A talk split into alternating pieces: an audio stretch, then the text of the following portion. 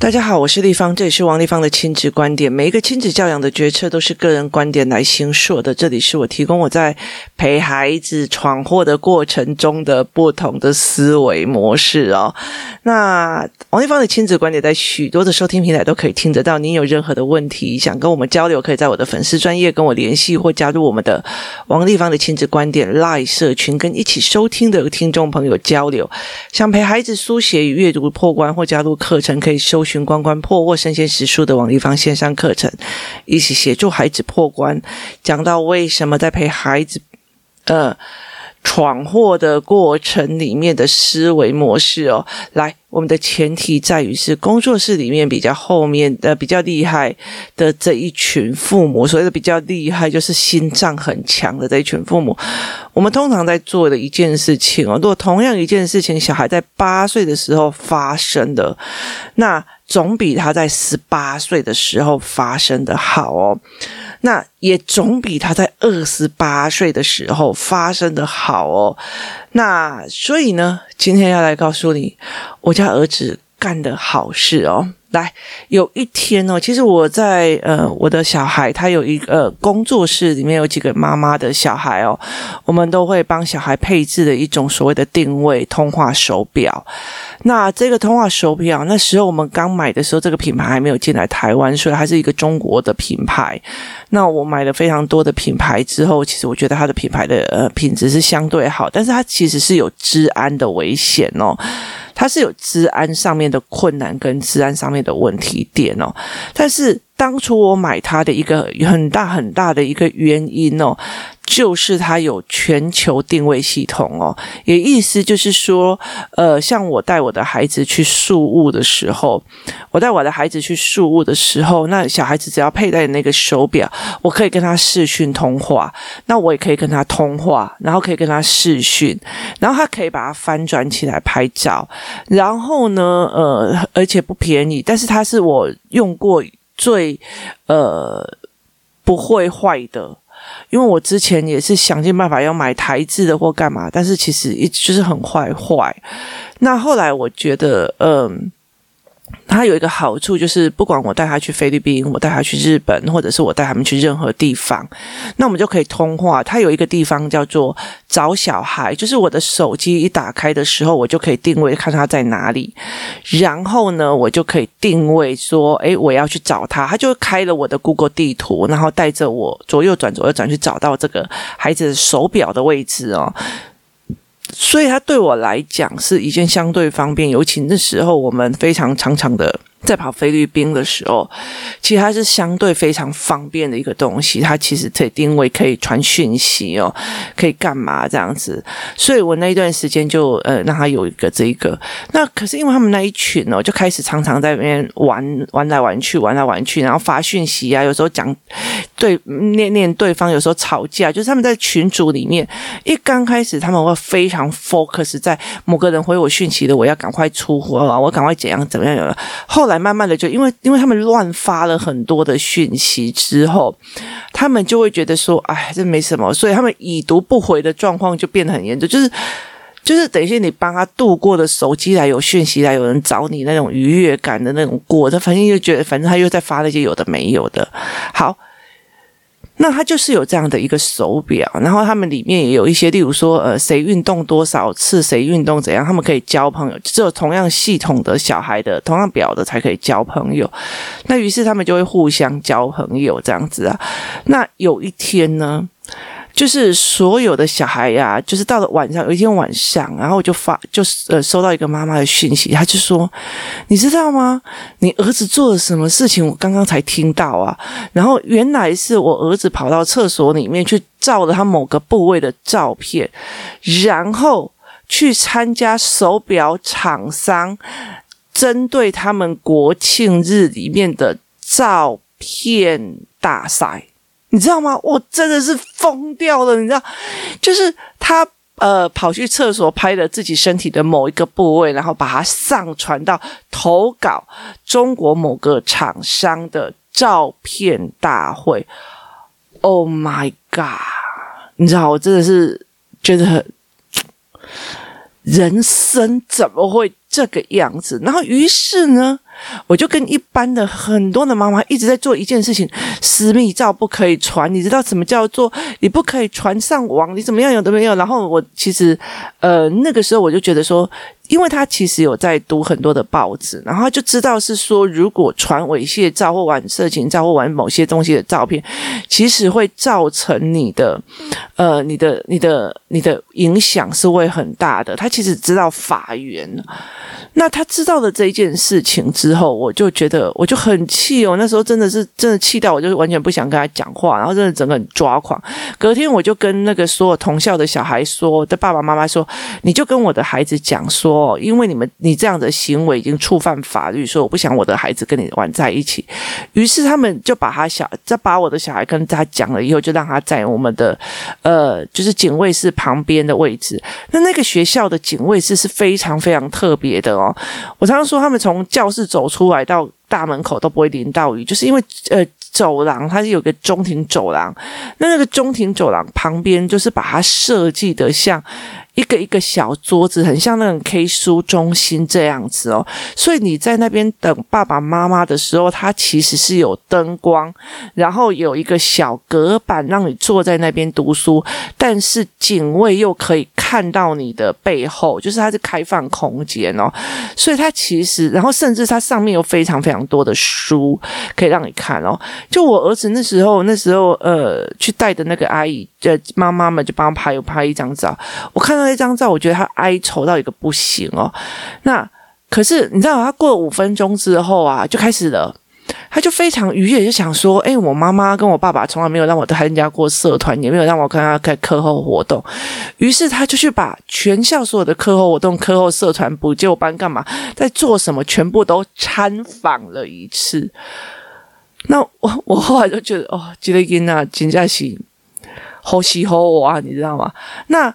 第二天，后来叫做他就变成这样。然后第二天的时候，这群妈妈那时候那天是星期五。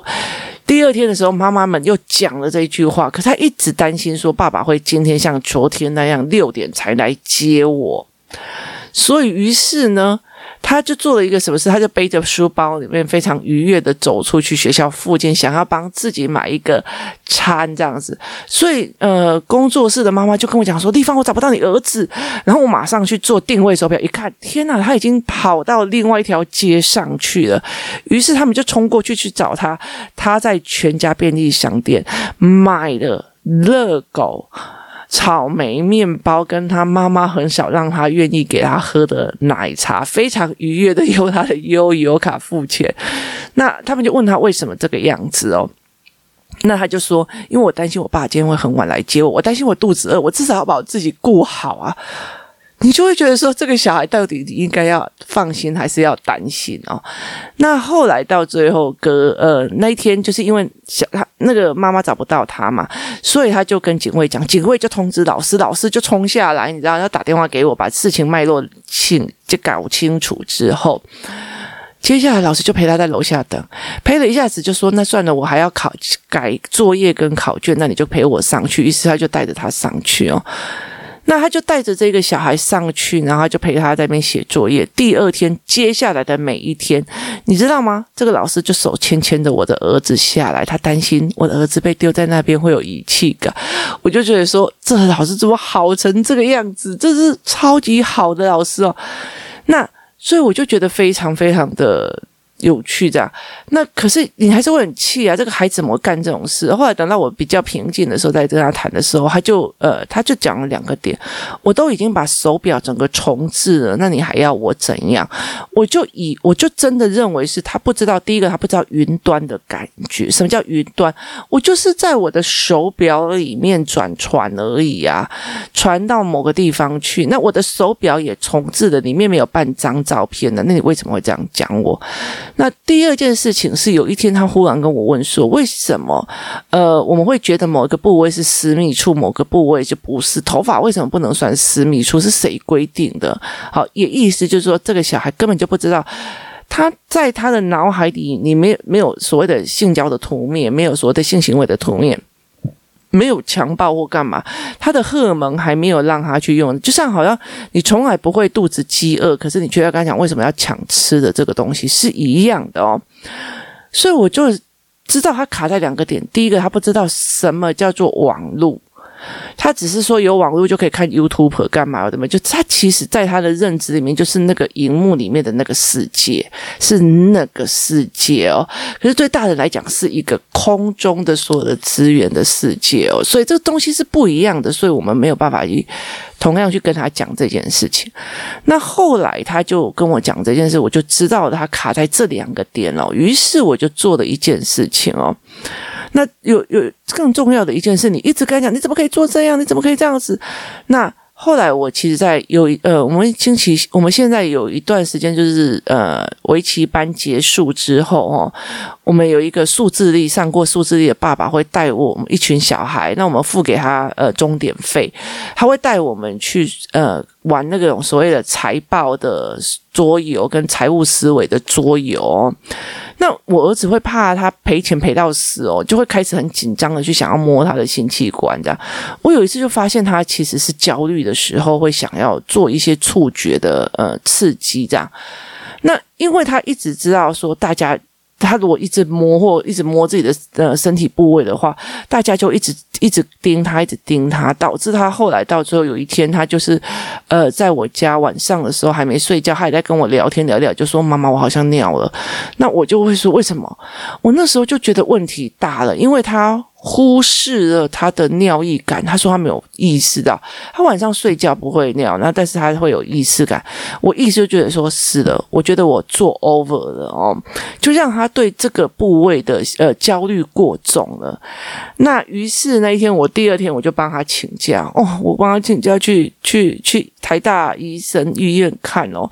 那他那一天还睡得很晚，然后再去呃。十点半，因为我们排得很后面，你知道老师一直发讯息说弟弟哪时候来呀、我担心他一个人在家外面呢、啊，我怎样怎样怎样，就是他身体好一点的嘛？怎样有的没有？然后只有就中午回去，老师还把他顾在旁边，把联络簿早上的联络簿弄好哦。然后另外一个小孩是数学都不会算，老师就把他旁旁边来嘛，老师中午教你，你们两个又不睡觉就教你，那。呃，整个过程之后，那天我就在坐计程车，然后要嗯赶回去学校的路上，我就忽然看一下天空，我就懂了，我就懂了，你知道吗？我说我们一直在让他们讲说，你不要玩，你不要传那些什么色情影片，你不要传什么有的没有，你不要传那些东西的嘛。对他来讲，他就是一个 monitor 的大小，他真的没有意识到云端。于是我就呃在那个计程车上，我就指着天空说：“弟弟，你有看到这片云吗？”那他就说：“有。”我就说：“现在在你们学校里面的某某某抬头看，会不会看到这一片云？”他说：“会。”好，那现在在国中上课的姐姐，如果抬头看的话，会不会看到这一片云？他说：“会。”那我就说：“呃，台中的阿嬷抬头看，会不会看到这一片云？”他说：“会。”那台南的阿嬷看到这抬头看会不会看到这片云？她说这片天空，她说会。我告诉你，所谓的云端就是你把你的部位照放在云上，所有的都可以看到。你知道他秒懂，他秒懂那个概念。所以我后来才会理解一件事情，你一直跟他讲说这个不要，这个不要，那个怎样，那个不要传，那个不要，他会认为是行为的限制，他没有办法去意识到啊，也不就是手表里面那小小的空间嘛，有这么大不了的吗？我终于知道他不知道什么叫做云端哦，吼，那呃，于是呢，有一天呃，工作是在上课的时候，然后。呃，我们是上另外一个，这这我下一集一定会紧接着讲哦。就是我们在在上课的时候，我们在上另外一个非常重要的概念的时候，那他就呃有一个人就在讲说，那某某某也把我嗯、呃，就是。屁股后的照片拍拍到啊什么的，你才发现了一个小孩，他也是到处乱拍别的，例如说鼻孔朝天的啊，然后干嘛一些乱七八糟的照片哦，然后甚至呃小孩子对性的好奇，他们会去拍那种什么胸部女啊干嘛的照片这样弄。那于是呢，我就拿着我 iPad，然后叫他们所有的妈妈们哦，叫他们的所有的妈妈把他们呃小孩最丑的照片啊，最不想给人家看的照片拿起来，然后就把 iPad 全部都当漏下来。放在那个东西，然后就把他们带出去。我说，这一片云，这一片云，你爸爸在现在在办公室上班，呃，看向窗外会不会看到这一片云？他会。好，那呃，台南的谁谁谁会不会看到这一片？抬头会不会看到这一片天空？会。好，谁谁谁会不会看到这一片天空？会。于是我就把那个 iPad 举高，发出一张小孩子很丑的照片，然后说：“来，这张照片如果放在云端，所有人会不会看见？会。好，那也意思就是说，对他们来讲不是表的空间哦，你放到网络上的意思就是。”那片云，你知道吗？就是把你的部位照、把你的丑照、把你的笑点的照放到那片云，然后我就问他们说：“放在云上去，把我抓下来。”他说：“我可以把那个照片删除啊，对，你可以把照片删除，可是你不能保证。”在台湾宜兰的某个地方，在台湾台东的某一个地方，他们抬起头来看到那一张照片的时候，已经用他们的手表或他们的机器把它照片偷下来、截拍下来的，也就是截图的概念。那你现在告诉我，你要去全台湾谁？你要去找出来全世界这些人看到你的照片已经截图的人，可以把他拉下来。于是。你知道一群人啊，就开始某某某，你那里的手表里面有我的什么什么照片？某某你的，于是那个那个那个小孩就拿出来，把他们说好吧，那你们看你们要删什么就尽量删，然后就开始狂删，就删了很久。你知道他们照片多多，就等于是你可能趴下去，然后呃屁股的照片他就把你拍一张，然后什么东西的拍他就把你拍一张，就是。他用的这种，他们就是好玩就乱拍，然后他们不知道那个重要性，他觉得也不过在手表里面，而且爸爸妈妈没有看得非常的清楚。那你会觉得说，哎，我们这一群小孩子为什么会导出这样子的大的事情哦？我告诉你，或许是第一个，你们小孩子身上目前还没有工具；第二个，也没有手。拍照手表，第二个他们没有群体，就是一整群的小孩。那可是问题是，他有一天会有手机，他有一天会有他的 LINE 社群。那与其我在十八岁再去处理这件事情，跟我在八岁处理这件事情的时候，哪个时间是比较好？嗯，十八岁，因为我就可以把他踢出去说，说 It's not my business。OK，所以。这件事情才是一件非常有趣的事情哦，于是我才会理解一件，你一直跟他讲网络很危险啊，网络很怎样啊，你们不要，你不要对着网络呃脱衣服给人家看，好、所以有很多的那个教养书啊，干嘛的，就针对说，呃，我在网络上拍照或者是直播的时候，人家叫你脱衣服你就脱衣服。我曾经在工作室做一件事情，就是。一个人在呃小房间里面，另外一个人在外面。然后我们在直播的时候啊，就是用洋娃娃去示范脱衣服，然后其实对方已经截图下来了。那我觉得让他们知道说，诶，我在做这件事情的时候，别人会去在旁边偷看，或者你根本就不知道对方的荧幕后面还有多少人。好，他都知道了。他们也知道了，但是他也以为你只是截图在他的小小 monitor 里面，你也是截图在他所有的呃手表的 monitor 里面，so what？好，所以他们没有云端的概念，意思就是说，他截图下来把你放在云端，全世界的人都看到你的私密处了，你可以接受吗？那是会疯掉的。可是对小孩来讲，他们对网络，那不要去弄网络，网络很危险，网络怎样怎样。终于在这整个事件里面哦，我终于知道了，他们没有云端的概念，云端就是抬起头来，大家都看到同一个天空哦。那个东西才是你想要所有的私密的事，你可以在厕所里面才可以做的事情。只要你抛到云端上，它就在云上面，everybody 都可以看得到哦。那孩子没有这样的意向，你是跟他讲不要玩网络，网络很危险，这样会被截图。你不要这样子弄这个，你不可以乱传影片，你不可以乱这样。他不可能永远一辈子。他不可能用一辈子每传一张照片都要给你看，别人要给你看，给你看哦。那这才是一个非常重要的一个概念哦。在那一天呢，我就望着那个天空，我就醒来想：哦，天哪！原来他真的不知道云端的意思是什么。他们这一群小孩完全不知道云端的事情到底是怎么。可是我觉得又有多少个人知道哦？就是其实我们呃不会把它弄上去，或者是怎么样一个原因，很大于是说，呃，我想要 show out 给人家看了，我想要得到别别人的赞啊，别人的点数啊，别人的赞什么有的没有。那你觉得会被呃有趣哦？那我后来我就问我儿子，你为什么要做这件事？他有趣啊，因为觉得大家都不敢，我敢啊。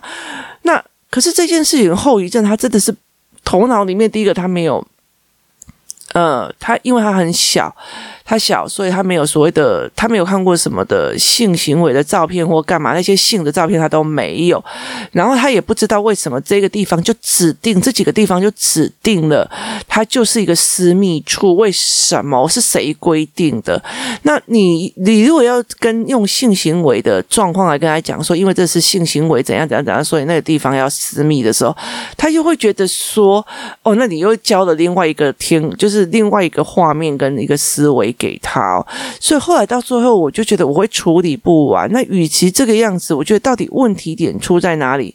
你觉得直播的时候，或者是如果这个小孩以后遇到了一个男生，然后在呃试训的过程，请他脱衣服啊，干嘛有的没有，他都愿意做啊，或者是小男生也脱衣服，变成那种恋童癖、男生恋童癖的人的追杀上面的时候，他其实有没有办法去理解？如果他真的只认为它就是一个 monitor，它就是一个。呃，平板，它就是一个小小的手机荧幕哦，就是这个样子而已。它没有云端的概念。抬起头来，大家都在看着你的性行性器官；或者抬起头来，大家都在看着你的鼻孔；抬起头来，大家都在看着你的丑照。好，这个时候他应该怎么办？他可以抓下来吗？他没有办法抓下来。你不知道这世界在从哪里截图。我后来还知道，我觉得。其实，那小孩在发生这件事情的当下，你就会觉得说：“哦，真的，你知道吗？对王丽芳来讲，很不管，什么事情都可以发生在我这群小孩的身上。那可是因为他对你没有任何的隐瞒，他就觉得他就是一个很正常的东西。那我后来才慢慢的去理解，你与其去限制他，这个不能摸，那个不能拍，这个不能上传，这个干嘛呀？你与其限制这个，你。”你真的要先给他一个云端的概念，给他一个在云上的概念是这样，用一个非常非常大的 iPad 非常非常大的一个平板，然后把他的丑照放在对大，然后放在那个天空位置，让他们仰头去看那个天空里面有一个他的丑照，他们终于知道了，所有的问题在于是你把照片放到了云端上，它就会有。那个丑照，这才是一个非常非常危险的一件事情，这才是一个非常非常恐怖的一件事情。而他们现在就在做这件事情，去在认识什么叫做云端，什么叫，因为有很多的东西非常的抽象，到最后大人只会用禁止的方式来对待他们，其实反而让这一群孩子们会觉得更压抑，或者是更偷偷摸摸的在做。非常非常多的事情，这反而不是我们所乐见的一件事情哦。那与其你今天呃，所以我就觉得说，之前我帮他们做的那个教案，你你如果在呃手机上跟人家视讯或干嘛，别人叫你做的一个动作，你被有没有可能被截图上来？截图之后有没有旁边有人侧拍上来？接下来放云端的概念完全不可以少。因为他们没有云端的概念，就不知道这件事情的问题会多严重。当他真的变成受害者了，或者是加害者了，那个严重性已经伤到人了，而且他没有办法承受的哦。这也就是我为什么从以前到现在，我常常会跟他们讲说。呃，在工作室里面，如果没有经过别人妈妈同意，你不可以拍摄别人的孩子哦。那我会拍的原因，是因为他们非常非常的信任我，知道我，我虽然，其实对我来讲哦，如果我今天要去取信很多人说，问我今天教了很多小孩干嘛？我每一堂的课我都可以狂拍照，我甚至找最好的摄影师来拍照，有利于我招生。但是我从以前到现在，我真的没有把我的小孩里面的所有的正面照。然后让大家看到哦，我觉得我不喜欢一边讲儿童人权哦，一一边把小孩的正面照抛出来给别人看哦，甚至那为了讲儿童人权，儿童有身体自主权哦，让他们脱光光在公园里面哦。去玩喷水池，那问题是在于那个喷水池是雨水接管再利用，它其实是没有经过消毒的哦。那其实我觉得那个东西对我来讲，其实是一种，呃，他不知道那个云端的可怕，他并不知道散播的危险哦。可是大人就说：“我问过他了哦，你真的是非常有趣的一件事情哦。如果你今天手上有一个钻戒哦，那比你以为它是一个玩具钻戒，但是因为我看得懂它的价值性，我就把你骗。”过来了，我问过他，他说要送我，可能价值三亿。哦，那你觉得我？有道理吗？我也问过你了，你愿意送给我啊？谁叫你无知啊？哦，了解的意思吗？因为他不知道，他也愿意了。他在当下的愿意跟同意是真经有，呃，他真的真的理解嘛？所以其实有一个摄影家，他们就是有一个人，他一个婴婴儿，他的以前他的婴儿照被放在那个广告上，就后来二三十年之后，他来控告那个厂商说，其实你侵侵犯了我的隐私哦，你根本就没有经过我同意，谁会去经？会给婴幼儿同意他的隐私权哦，这才是一个非常有趣的事情哦。我其实在这整个过程里面，我其实我老实讲，我从知道我的儿子干了这件事情，然后到后续这样，你其实会觉得整个那个心脏，我的心脏一直一直很不好，但是我会觉得。我真的整个过程，我觉得整个很折磨的，跟奶奶安内在冲啥怎样有没有？可是在这整个过程，在处理过程，你这样子，别人就是不想要跟你在一起，别人怎么样？有没有？整个过程理过程之后，当我领悟到了是云端的概念，他们没有的时候，我终于理解了一件事哦，这两个小孩简直是来造福人类的。为什么？因为今天如果他没有发生的这件事情，我不知道孩子会卡在云端的这个。概念，他们是完全没有，他只知道这个不可以，那个不可以。我妈妈只是管东管西，这个也不能剖那个也不能剖这个也怎样？他其实会有这样子的思维哦。那可是我觉得，我觉得非常非常庆幸的，我可以在这个时候去告诉这一群孩子，什么叫做云端的概念，什么叫做云端的思维，这才是最重要最重要的一个点哦。我觉得今天如果没有他犯的这件事情。我应该不会有这样的领悟，你知道吗？我常常跟我，我常常跟很多人讲说，你知道，去庙里面求神，绝对不可以求说一定要长智慧。然后他们很多人就问我为什么，我就跟他讲说，我妈妈以前都觉得我成绩最差，成绩最烂，所以到处去求我说，啊，王丽芳要长智慧。你要了解，神明绝对不会让你忽然变成智商多好一百八哦，而是他会用一件事情，就是。吃一次当，犯一次犯一次错，学一次乖，然后被一个人骗，就认清了一个人，你就学聪明了。所以你看，我的小孩给我多么多学聪明的机会呀！今天谢谢大家收听，我们一起陪孩子经历他们胡搞瞎搞的成长人生。谢谢大家，我们明天见。